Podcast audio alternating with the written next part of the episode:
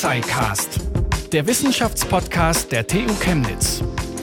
Sherlock Holmes im Himalaya, William Shakespeare in Mumbai und die neuen Weltmetropolen liegen nicht mehr an der Themse, sondern am Ganges. Die Zeit der großen Empire und Kolonialmächte ist vorbei, aber was jetzt? Wie gehen die ehemals kolonialisierten Länder der Welt mit der Kunst und Kultur der ehemaligen Kolonialherren um? Was entsteht Neues und wie gestalten sich Megacities nach dem Kolonialismus? Mein Name ist Lara-Lena Götte und ich freue mich, euch zum Start der zweiten Staffel des Tuxicast begrüßen zu dürfen. Ich befinde mich heute in Chemnitz im Büro von Professor Dr. Cecile Santen. Sie leitet hier an der TU Chemnitz die Professur Anglistische Literaturwissenschaft und mit ihr werde ich in dieser Folge des Tuxicast über postkoloniale Metropolen und Sherlock Holmes in Indien sprechen. Hallo, Frau Dr. Santen. Hallo, Frau Götte. Frau Dr. Santen, Ihre wissenschaftliche Laufbahn begann ja in Bremen und dort steht auch das Überseemuseum und das Antikolonialdenkmal. Also es hat auf jeden Fall eine große Präsenz in der Stadt. Kam daher auch Ihr Schwerpunkt der postkolonialen Studien? Nein, das kam viel früher, weil äh, die Erkenntnis, dass dieser Elefant, das Kolonialdenkmal, äh, eigentlich dafür gedacht ist, diese Geschichte, ich sag mal, zu ähm, in irgendeiner Form zu würdigen oder dessen auch zu gedenken, das kam viel später in Bremen. Äh, da war ich aber auch, weiß gar nicht, ob ich da noch äh, in Bremen war, aber auf jeden Fall hat eigentlich mein ähm, Schwerpunktthema mit der indischen Lyrikerin Sujata Bhatt angefangen, die in Bremen lebt und äh, über die ich dann auch promoviert habe. Was mich da interessiert, äh, wie reagiert denn eine Künstlerin wie Sujata Bhatt, wenn zu ihrem Werk eine Doktorarbeit geschrieben wird? Ja, das war eine wunderbare Zusammenarbeit. Ich bin noch wahnsinnig glücklich, dass ich äh, diese Chance überhaupt hatte, mit äh, Sujata Bhatt zusammenzuarbeiten. Sie lebt ja noch, sie ist Jahrgang 1956. Wir haben uns auch erst letztes Jahr wieder getroffen und insofern äh, war das wahnsinnig toll, weil ich äh, Interviews mit ihr machen konnte. Sie war dazu immer bereit. Äh, ich konnte ihr alle möglichen Fragen stellen zu Begriffen, die doch dann auch schwierig waren, die aus dem indischen Kontext kamen oder gekommen sind. Und insofern, das war einfach eine wunderbare Zusammenarbeit. Und während der Arbeit an meiner Doktor, äh, an, an meiner Dissertation, haben wir uns noch nicht befreundet, aber danach haben wir uns dann angefreundet und sind heute auch sehr gut miteinander befreundet. Und mhm. das war äh, ist ein tolles Erlebnis, kann ich nur jedem empfehlen. Also einfach sich mit einem lebendigen, lebenden Autor, mit einer Autorin dann zusammenzutun, insbesondere in der Literaturwissenschaft, wenn man die Chance dazu hat. Und das war für mich eine große Chance. Und zu Sujata Bhatt kann man auch ähm, kann ich ja vielleicht auch noch ein bisschen was sagen zu ihrem Schreibstil.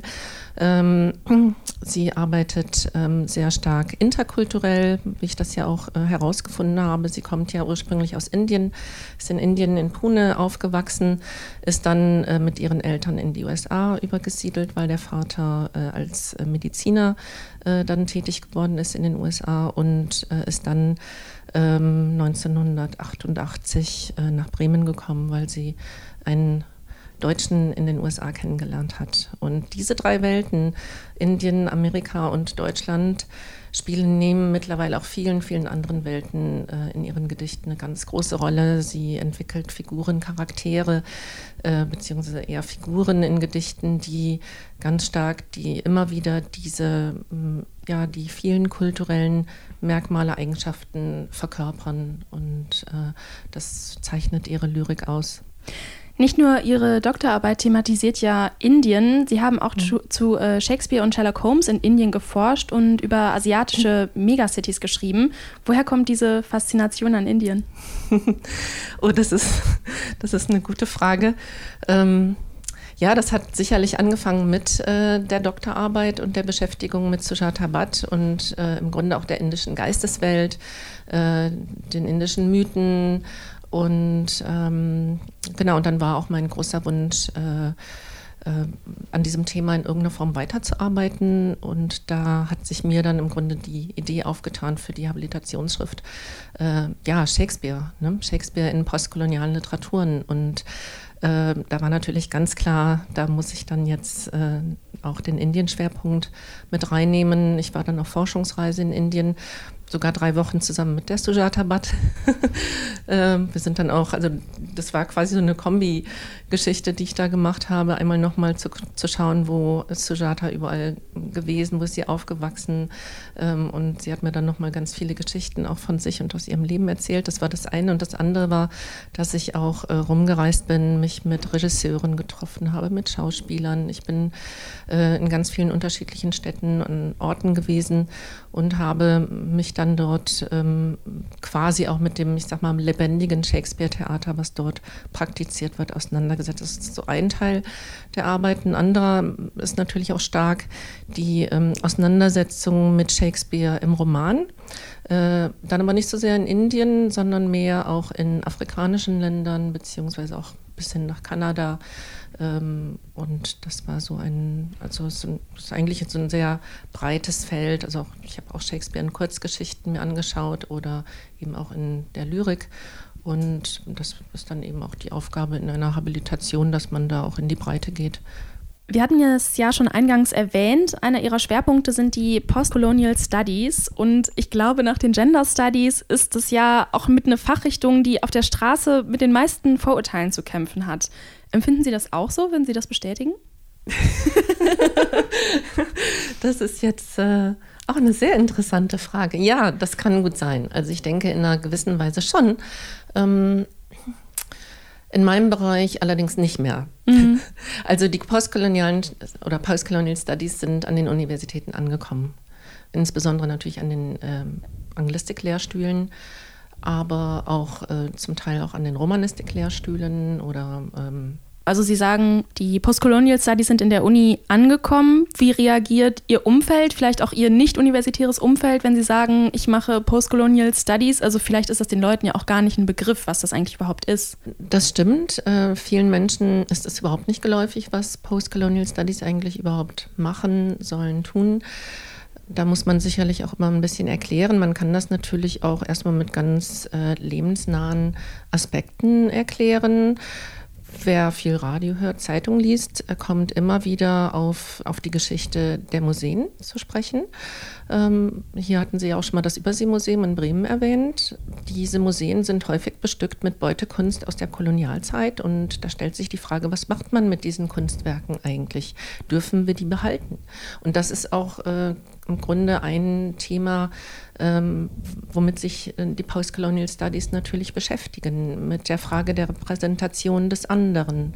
Wie werden andere, äh, wie wird der andere, der Oriental Man oder Woman, wie werden die eigentlich äh, dargestellt und wie haben wir uns das Wissen über die angeeignet? ich sage jetzt mal die in Anführungsstrichen. Mhm. Und das ist eine Frage, die kann man natürlich vielleicht so auch mit der Öffentlichkeit diskutieren. Was machen wir mit der Beutekunst? Mhm. Ähm, eine andere Frage, die vielleicht auch einen lebensweltlichen Bezug hat, ist vielleicht auch der Brexit. Ja, das hängt zwar jetzt nicht ganz direkt mit dem mit Postcolonial Studies zusammen, indirekt aber schon. Es geht ja um äh, den Nordirland-Konflikt. Und woher kommt dieser Nordirland-Konflikt? Irland war die erste Kolonie von England. Und insofern hat man hier doch sehr stark auch äh, lebensweltliche Bezüge. Man kann noch ein anderes Beispiel nehmen, die, äh, warum haben wir die Migranten? Zum Teil haben wir sie weil sie keine Lebensgrundlage in ihren eigenen Ländern haben. Ein Fischer in Ghana, der vor der Küste sozusagen ähm, eigentlich ähm, seinen Fisch fangen könnte, kann das nicht mehr, weil die europäischen Fangflotten drei Kilometer, ich weiß jetzt nicht genau, wie weit entfernt die liegen, aber da vor der Küste liegen und durch Korruption äh, das, den Freischein haben, da die Fische abzufangen. Ähm, das sind einfach ähm, ganz konkrete lebensweltliche Umstände, die, ähm, die man hier auch als Beispiele nennen kann.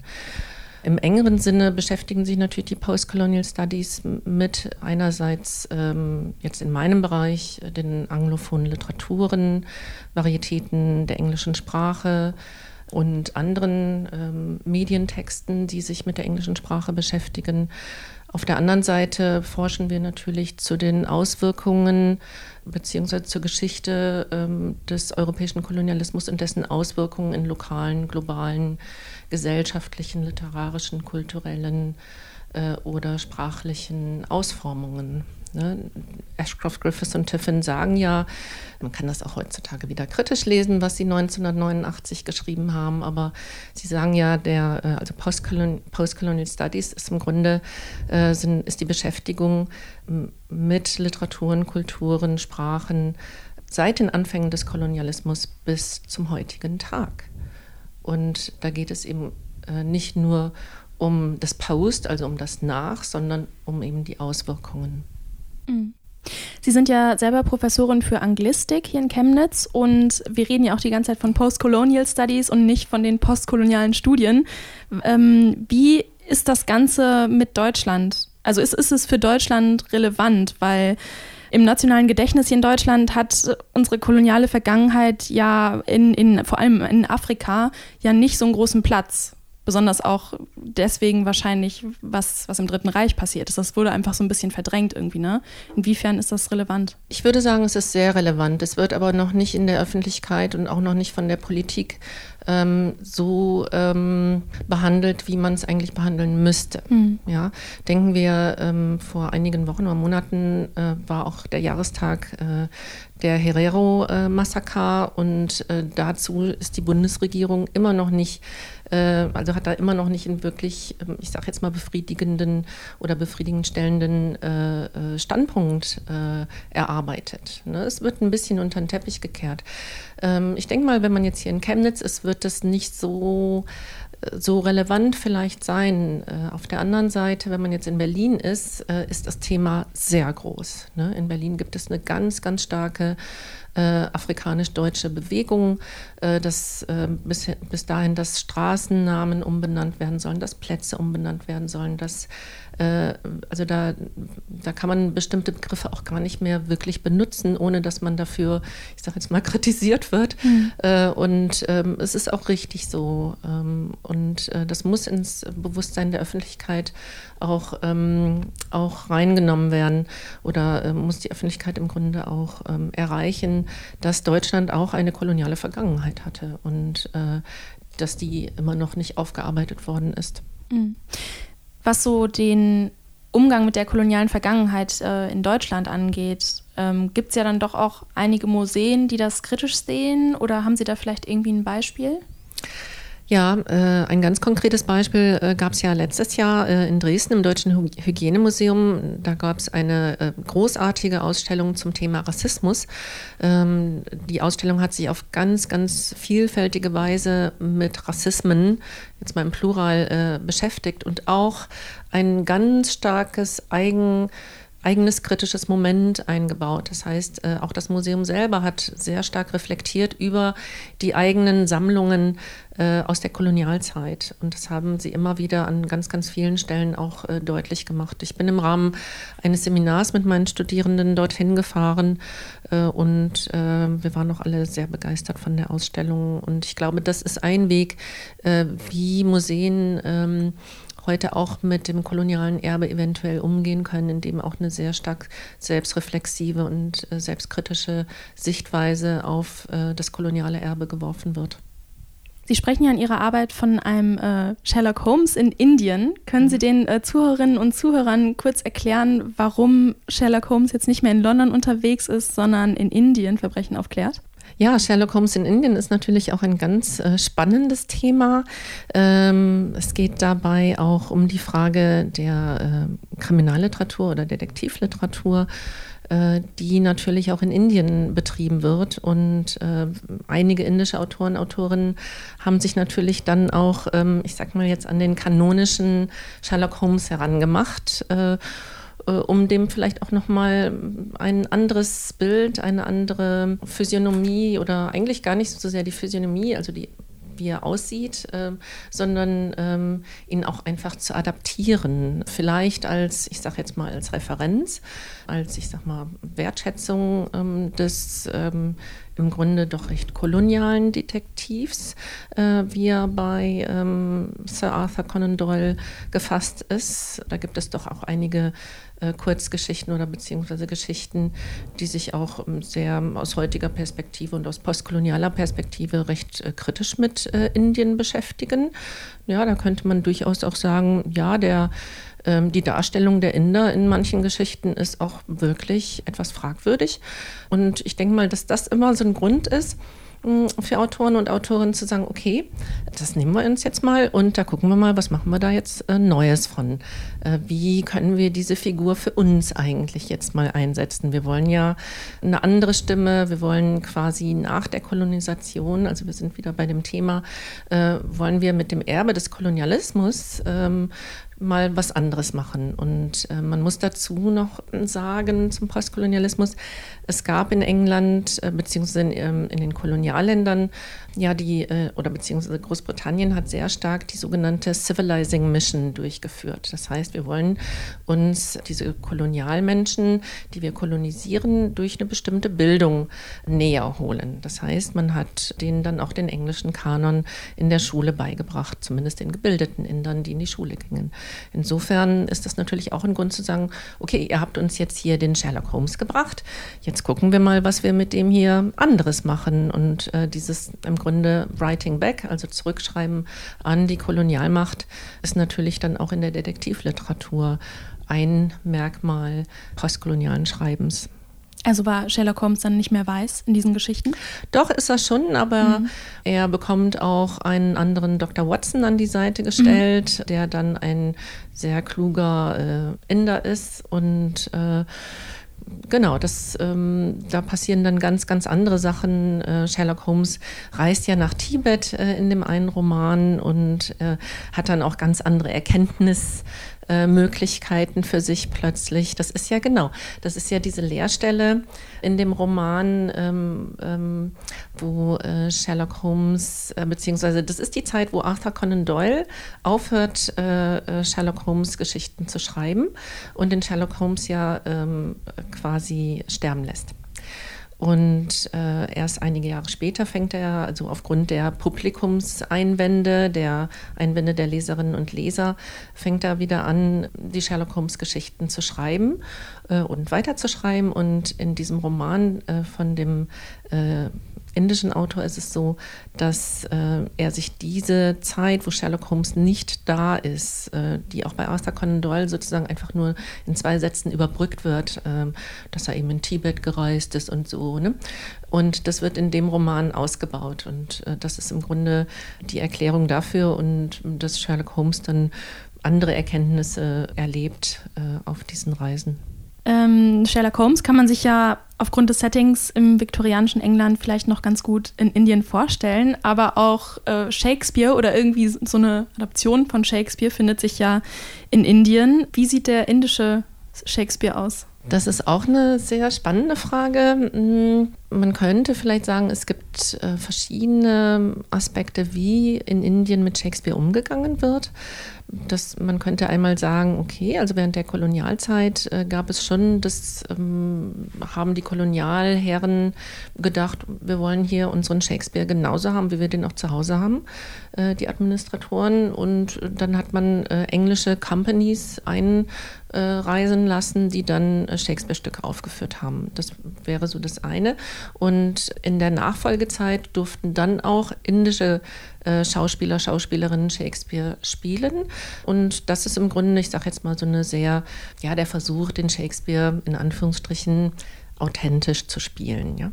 Dann gibt es natürlich in Indien äh, Momente, wo man sagt, okay, das wollen wir jetzt aber auch gar nicht mehr. Wir möchten jetzt was ganz anderes machen mit dem Shakespeare und äh, verknüpfen das auch mit indischen Theatertraditionen wie dem Kathakali, äh, einem indischen Tanztheater. Und da gab es eine ganz wunderbare Produktion in Bremen äh, mit der ähm, Kathakali Dance Company, ähm, die den die ähm, diese Ideen und das Tanztheater mit dem deutschen Shakespeare-Theater dann verknüpft haben. Ne? Solche Sachen, ähm, dass es eben Mischformen gibt und der Shakespeare dann natürlich auch in irgendeiner Form abgewandelt wird.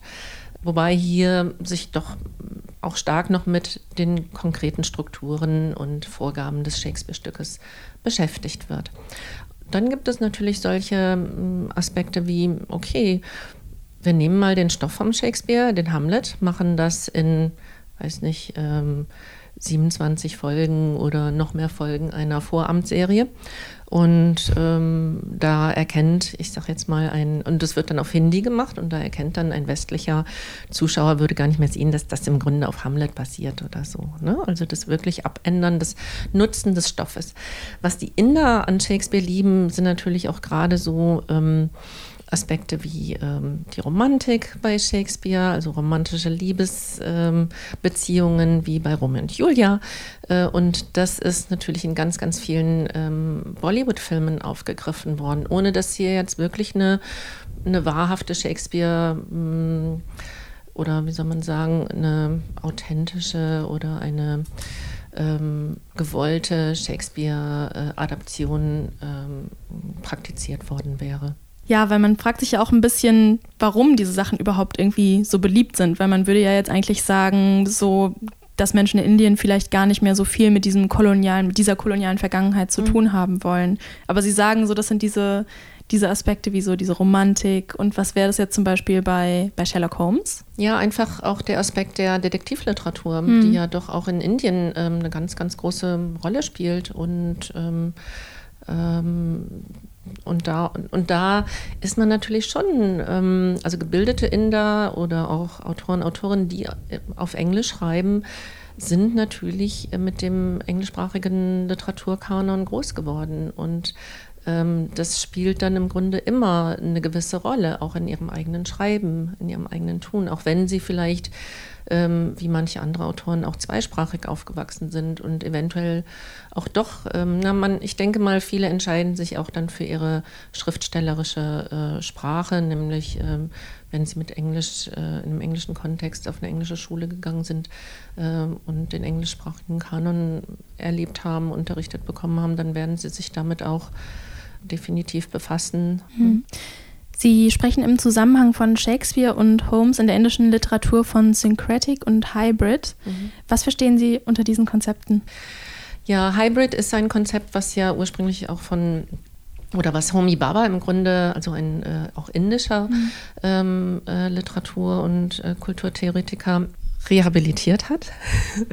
und Baba meint damit die Begegnung, also es ist ja nicht so, dass als die Kolonialherren also als, Engl äh, als Indien kolonisiert wurde oder andere Länder kolonisiert wurden, äh, das stieß ja nicht unbedingt auf Gegenliebe, das ist ja klar. Und man ähm, hat dann, man, also selbst die Kolonialherren mussten sich natürlich in einer gewissen Weise, das das, was äh, Baba in seinen Schriften äh, versucht darzustellen, mussten sie sich ja auch dem anpassen.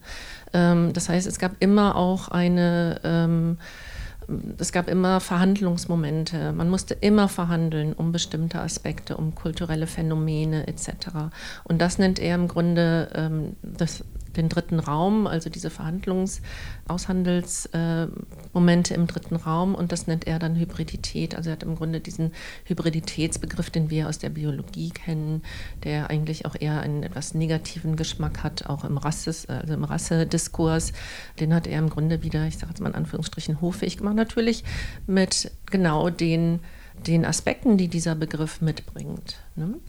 Und genau, diese Hybridität ist, ist eigentlich ein Aushandeln, äh, ein Begriff, der für das Aushandeln verschiedener kultureller Einstellungen, Begrifflichkeiten ähm, dann steht. Der Begriff Synkretismus kommt eigentlich aus der Religionswissenschaft und bezeichnet eigentlich auch etwas Ähnliches. Und zwar die Missionare, als die dann auch äh, in die Kolonialländer kamen, kamen ja mit äh, dem Christentum, mit christlichen Doktrinen und äh, sind dann auf äh, ganz andere Religionen gestoßen. Und daraus entwickelte sich dieser Synkretismusbegriff, dass halt es eine Vermischung, ein Aushandeln dieser unterschiedlichen religiösen Ausprägungen äh, gibt und gab.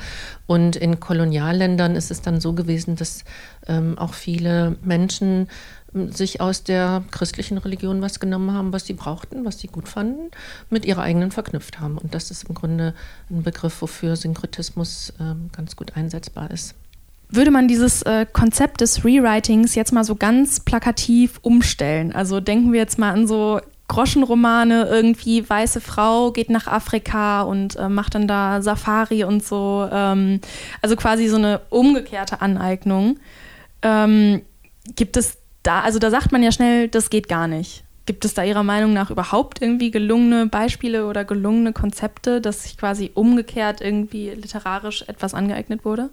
Ich kann mir gut vorstellen, dass es da Beispiele zu gibt. Also mir sind jetzt keine bekannt. Ähm, natürlich sind jetzt diese, ich sag mal, weiße Frau geht nach Afrika und äh, äh, geht da auf Safari und so weiter. Das sind natürlich schon auch sehr problematische Aneignungsformen, mhm. würde ich jetzt mal so behaupten. Ähm, auf der anderen Seite leben wir natürlich in einer globalen Welt und wir arbeiten ja auch mit Begriffen wie Transkulturalität oder äh, Interkulturalität, Transnationalität, also all diese ganzen Begriffe, die im Grunde auch ein Crossover, also ein äh, Überschreiten von bestimmten, ich sage jetzt mal Grenzen, Genregrenzen, Ländergrenzen, äh, Literaturgrenzen äh, überschreiten. Und äh, insofern würde ich mal behaupten, ähm, äh, ist eine Appropriation ähm, sicherlich auch ähm, ein Merkmal, ja, es gibt eine Auseinandersetzung mit dem anderen, mit der Kultur des anderen. Ich betone das jetzt auch mal so, mhm. sonst müsste ich das in Anführungszeichen setzen, ähm, die natürlich auch zu kreativen ähm, Ausformungen führen kann, die sicherlich auch sehr äh, wertvoll sein können. Also mir ist jetzt allerdings kein konkretes Beispiel dazu bekannt. Also da müsste ich nochmal äh, müsste ich noch mal nachdenken. Ähm, da fällt mir bestimmt dann auch irgendwann was ein, aber da müsste ich nochmal noch mal schauen. Ein weiterer Schwerpunkt Ihrer Forschung sind ja die postkolonialen Metropolen. Was unterscheidet denn postkoloniale Metropolen von den alten Metropolen, wenn wir jetzt mal so an Paris, London oder New York denken? Mhm. Äh, ja, das ist auch eine ganz wunderbare Frage. Paris, London und New York sind ja Städte oder beziehungsweise im Grunde alle Großstädte sind ja durch Merkmale wie Simultanität, äh, Gleichzeitigkeit des Ungleichzeitigen, um hier Ernst Bloch zu benennen, ähm, ähm, sind durch Diversität, durch Vielfalt, durch Menschenmassen geprägt.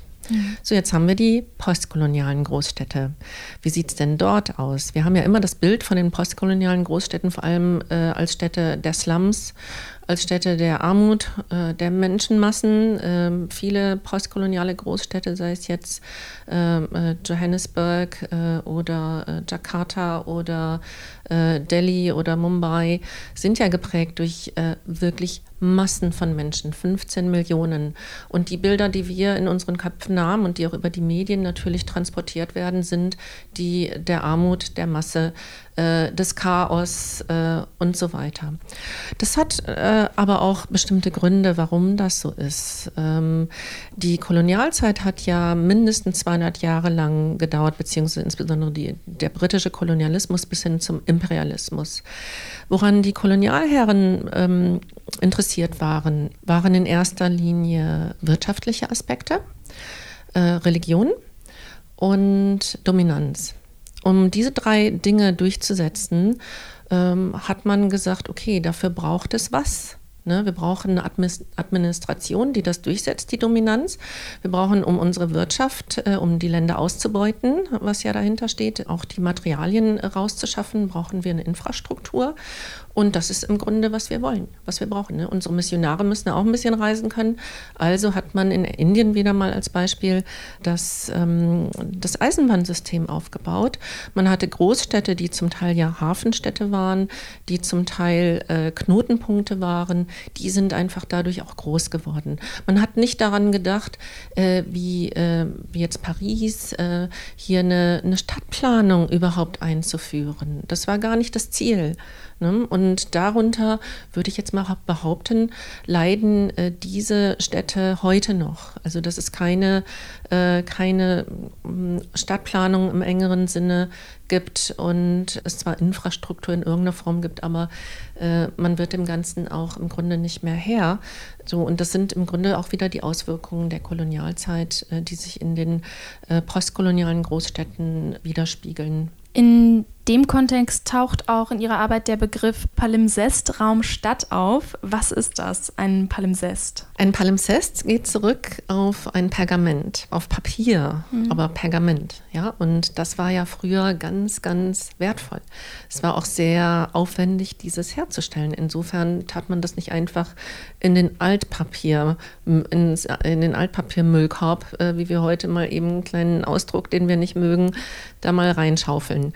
Und ähm, Nein, was tat man mit diesem Papier, was ja so wertvoll war, auch in der Herstellung, Produktion? Man kratzte die Schrift nochmal wieder ab und schrieb dann wieder neu drauf. Und das tat man ja viele Male, bis man dann tatsächlich das nicht mehr nutzen konnte oder bis man das dann, ich weiß nicht, bis es dann auch offizielle Dokumente tat man ja dann auch nicht weg. Ähm, also die wurden auch nicht äh, weggeworfen oder so. Und diese Schriften, ähm, die vorher dort waren, die scheinen ja in irgendeiner Form durch. Und das ist im Grunde ein Schichtungsprinzip. Mhm. Ähm, und man hat ja alte Geschichten sozusagen unter den neuen Geschichten. Und wenn man das auf ähm, das Phänomen Stadt überträgt, äh, hat man immer und immer und immer wieder Schichten. Ne? Man kann jetzt hier nochmal nach Chemnitz äh, kommen und schauen. Wir hatten hier in letzter Zeit mehrere Ausgrabungsstätten, ähm, äh, historische Ausgrabungsstätten auf dem Getreidemarkt oder neben dem SMAC, wo neue Gebäude äh, gebaut werden sollen. Und äh, da muss man erstmal graben, äh, sicherlich um, ich sage jetzt mal, Tiefgaragen ähm, dann auch ähm, mit einzubauen. Und in diesem Zuge ist man dann, äh, sind die Bauarbeiter eben auf die alten, auf alte Gebäudemauern gestoßen und so weiter. Und dann hat man erstmal geschaut, was, was war das denn da eigentlich? Ne? Was ist denn da? Und die Stadt ist dafür im Grunde auch so prädestiniert für dieses Schichtungsprinzip. Jetzt wird dort wieder ein neues Gebäude hingebaut. Gut, und wenn man dann vielleicht in 200 Jahren oder in 100 Jahren dann nochmal baut, kann man wieder äh, eine historische Ebene freilegen, nämlich vielleicht unsere, ne? in mhm. der wir heute leben. Und so, ähm, also die Stadt, finde ich, ist dafür ein ganz äh, großartiges großartiges Beispiel für so Schichtungskonzepte, die aber auch nicht nur horizontal aufeinander liegen, sondern die können ja auch vertikal nebeneinander stehen äh, und ganz unterschiedliche Zeitebenen oder Epochen markieren. Da wäre die, ähm, die Riesenstraße hier in Chemnitz auch ein gutes Beispiel. Äh, da beim Schauspielhaus Agricola Gymnasium, da gibt es ja eine Straße, äh, da steht ein, äh, quasi äh, das Bauhaus aus der Bauhauszeit, ähm, ein Gebäude, daneben ist ein Jugendstilhaus und daneben ein Plattenbau. Also man hat quasi auch in der vertikalen dann die unterschiedlichen Baustile, die man auch im Grunde wie ein Palimpsest, also eine, eine Schichtungsstruktur, dann begreifen kann. Wie nähern Sie sich denn diesem Thema Palimpsest, Raum Stadt oder postkoloniale Metropolen als Anglistin, also als Literaturwissenschaftlerin? Ich äh, suche mir natürlich Texte raus, äh, literarische Texte, die ganz dezidiert das Thema Stadt aufweisen. Also es reicht nicht, einen Text zu haben, der einfach nur mal lapidar sagt, okay, das spielt jetzt hier irgendwie in Delhi und dann haben wir aber gar nichts mehr äh, von Stadt und Stadt.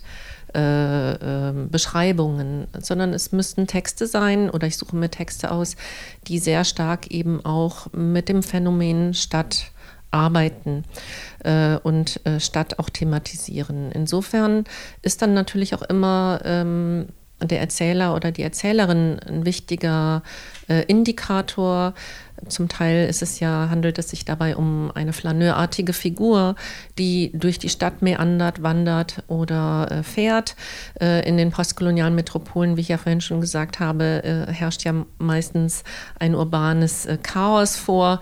Ähm, ich habe das auch selber oft schon erlebt. Also in Indien kann man eigentlich, ist es etwas beschwerlicher, selbst wenn es Bürgersteige gibt, äh, dort zu Fuß äh, durch die Stadt zu laufen und sich alles anzuschauen und die Menschenmasse in die Menschenmasse Menschenmasse einzutauchen, wie wir bei Edgar Allan Poe ähm, in der Kurzgeschichte auch ganz exemplarisch äh, lesen können.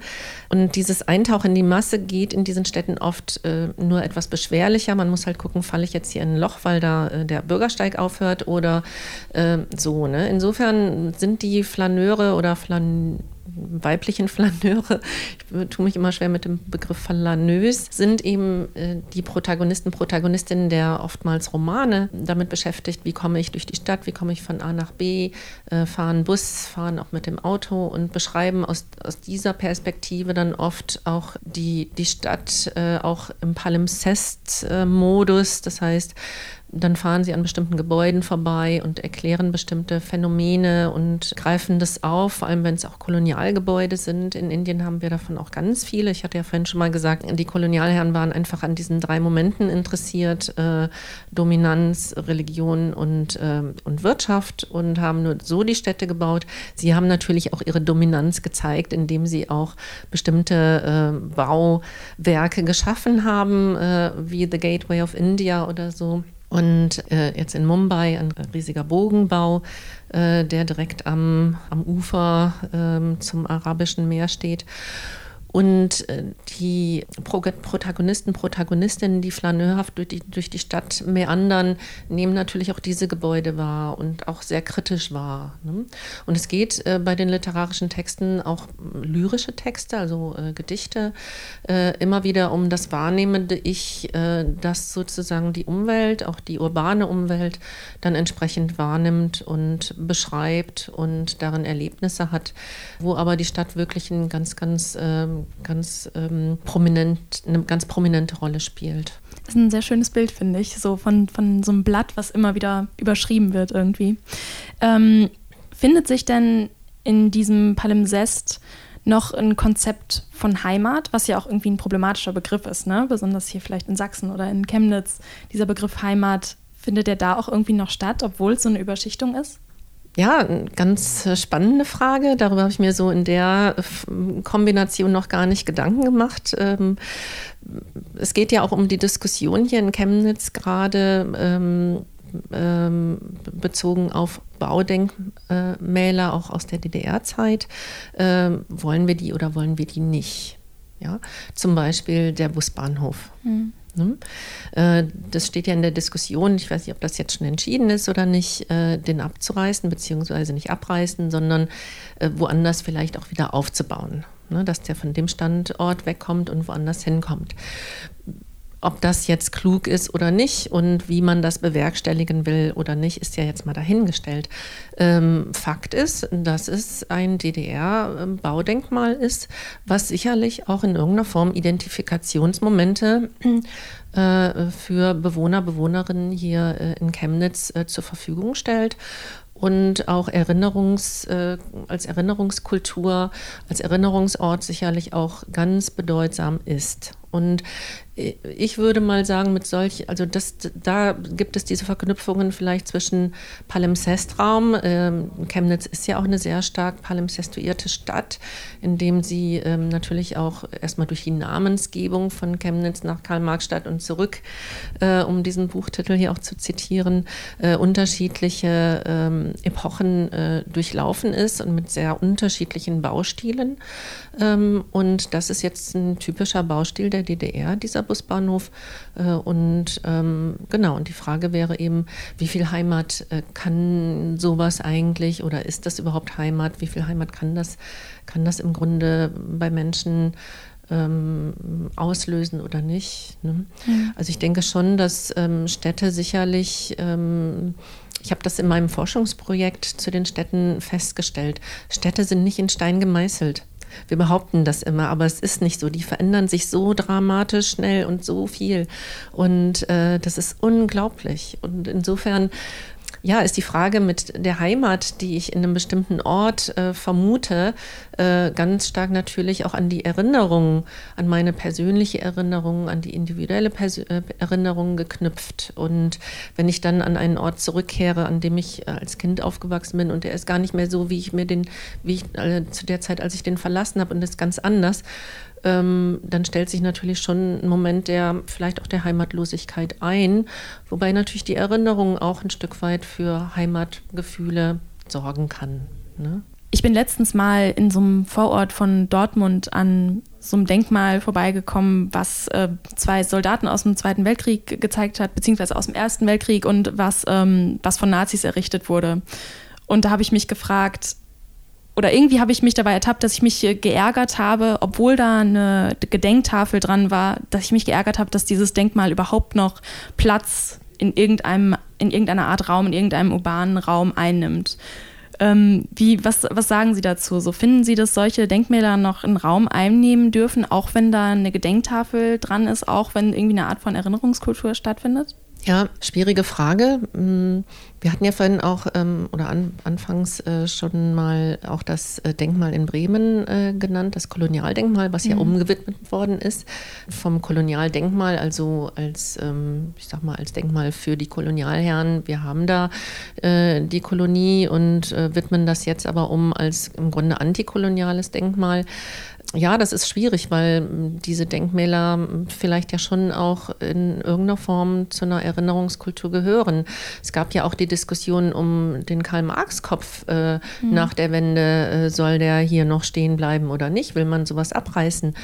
Äh, ich finde das eine, eine ganz problematische ähm, Frage beziehungsweise Idee, ähm, wenn man, ich sag mal, ungewollte oder aus dann heutigen Überlegungen heraus betrachtet, äh, veränderten politischen und auch äh, historischen gesellschaftlichen Bedingungen sagt, diese Denkmäler sind jetzt auch nicht mehr hier wert, hier zu bleiben. Natürlich ist es bei so einem Denkmal, wie Sie äh, das gesehen haben, schwierig, weil ähm, im Grunde müsste man da trotz der Plakette sagen, äh, also das, damit. Ja, ne? aber ich würde mich damit trotzdem jetzt äh, schwer tun. Mhm Vielleicht müsste man dazu auch oder müsste dieser Vorort dann in Dortmund, äh, müsste der Ortsvorsteher da auch noch, da müsste man auch mehr mitmachen. Anstatt das wegzutun und diese, das zu vergessen, müsste man es eigentlich, müsste man da anders mit umgehen. Man kann ja auch, äh, ich sag jetzt mal, wenn da eine Schule in der Nähe ist, ein Schulprojekt davon machen und sagen, okay, was haben wir hier eigentlich in unserem Stadtteil für Denkmäler? Dazu gehört das unter anderem auch. Und wie können wir mit dem Denkmal eigentlich umgehen? Und ähm, wie, äh, was, was können Schülerinnen und Schüler damit dann letztendlich, also wie gehen sie damit um, mit, mit so einer Art von Geschichtsbewusstsein? Ich denke, man reißt jetzt auch nicht Buchenwald oder Auschwitz ab, mhm. äh, ne? sondern man hat sie als Gedenkstätten umgewandelt, äh, als ganz, ganz wichtige Erinnerungsstätten der Nazi-Herrschaft. Und insofern würde ich vorschlagen, sollte man das auch mit problematischen Denkmälern tun, indem man aber auch ich sag mal, sehr offen und äh, äh, diskursiv äh, damit umgeht äh, in unterschiedlichen, ich habe jetzt Schule benannt, aber man kann ja auch Stadtteilkultur, äh, das in die Stadtteilkultur mit einbeziehen, indem man eben unterschiedlich auch und kritisch damit umgeht, mit diesem, mit diesem Erbe. Ne? Mhm. Wir haben dieses Erbe und ne, insofern ähm, ist das vielleicht ein Ansatz. Das war Professor Dr. Cecile Sanden von der Professur Anglistische Literaturwissenschaft der TU Chemnitz. Mit ihr habe ich in dieser Folge des Tuxicast über postkoloniale Metropolen und die postkolonialen Studien in der anglistischen Literaturwissenschaft gesprochen. Und äh, wir freuen uns, dass ihr auch bei der zweiten Staffel des Tuxicast dabei seid. Die aktuellen Folgen findet ihr wie immer auf der Website der TU Chemnitz, auf Spotify, Apple Podcasts, Deezer und überall da, wo es Podcasts gibt. Wenn euch die Folge gefallen hat, dann teilt doch gerne den Tuxicast auf Facebook oder Twitter und lasst dort auch gerne ein Feedback oder Kommentare da. Vielen Dank an Sie, Frau Sanden. Gerne. Und ich verabschiede mich. Ich bin Daralina Götte. Ciao. Tuxicast der Wissenschaftspodcast der TU Chemnitz. Zu hören auf der Website der TU Chemnitz, aber auch auf Spotify, Apple Podcasts und wo es Podcasts gibt.